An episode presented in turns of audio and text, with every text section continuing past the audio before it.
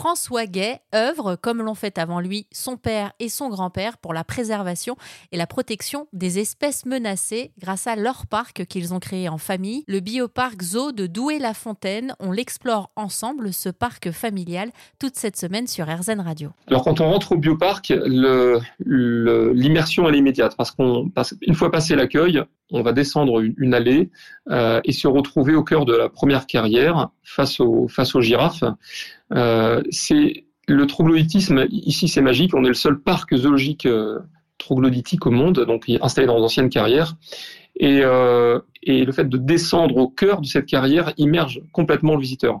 Donc on perd ses repères, on ne voit plus la ville, on n'entend plus la ville, on n'entend plus de véhicules, et on se retrouve voilà, au milieu de, des espèces animales et végétales.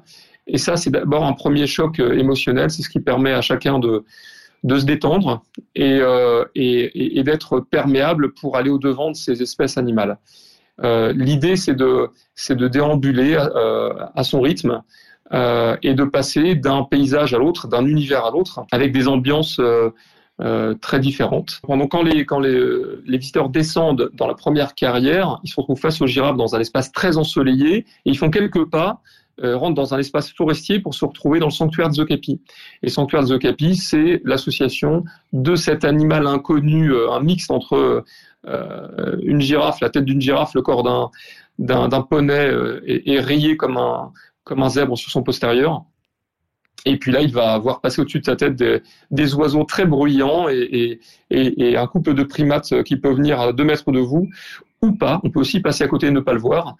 Euh, et quand on continue euh, sa déambulation, euh, on va ensuite reprendre un tunnel et se retrouver face à, des espèces de léopards dans un milieu humide également et forestier. Puis, puis on déambule vers la grande volière en passant de nouveau par, euh, par ces sas de fraîcheur et de décompression que sont nos tunnels. Et la grande volière sud-américaine, elle présente euh, une trentaine d'espèces euh, d'oiseaux multicolores, des perroquets, des flammes roses, des manchots, des ibis rouges. C'est hum, un feu d'artifice naturel et, euh, ce, que, je tiens à dire, c'est que quand on passe d'un paysage à l'autre comme ça aussi vivant, je pense que ça vraiment ça, ça nous place dans, une position euh, très juste vis-à-vis -vis de cette nature. On comprend toute la fragilité et toute sa richesse et, euh, les comportements de ces animaux qui évoluent d'heure en heure, d'espace en espace, je pense, poussent à, à, une profonde humilité. On apprend, on apprend énormément du matin au soir. C'est vrai pour les visiteurs, mais c'est vrai pour nous aussi qui travaillons chaque jour. Euh, c'est un, site qui nous permet euh, euh de grandir et, d'être très constructif et très positif aussi dans nos messages à transmettre au quotidien envers nos visiteurs. Alors vous œuvrez hein, quotidiennement pour le mieux agir. Qu'est-ce que vous faites concrètement euh, au niveau des visiteurs pour continuer à les sensibiliser davantage? Pour sensibiliser les, visiteurs, je crois que le, site a d'abord son importance puisqu'on est sur un cadre extrêmement naturel.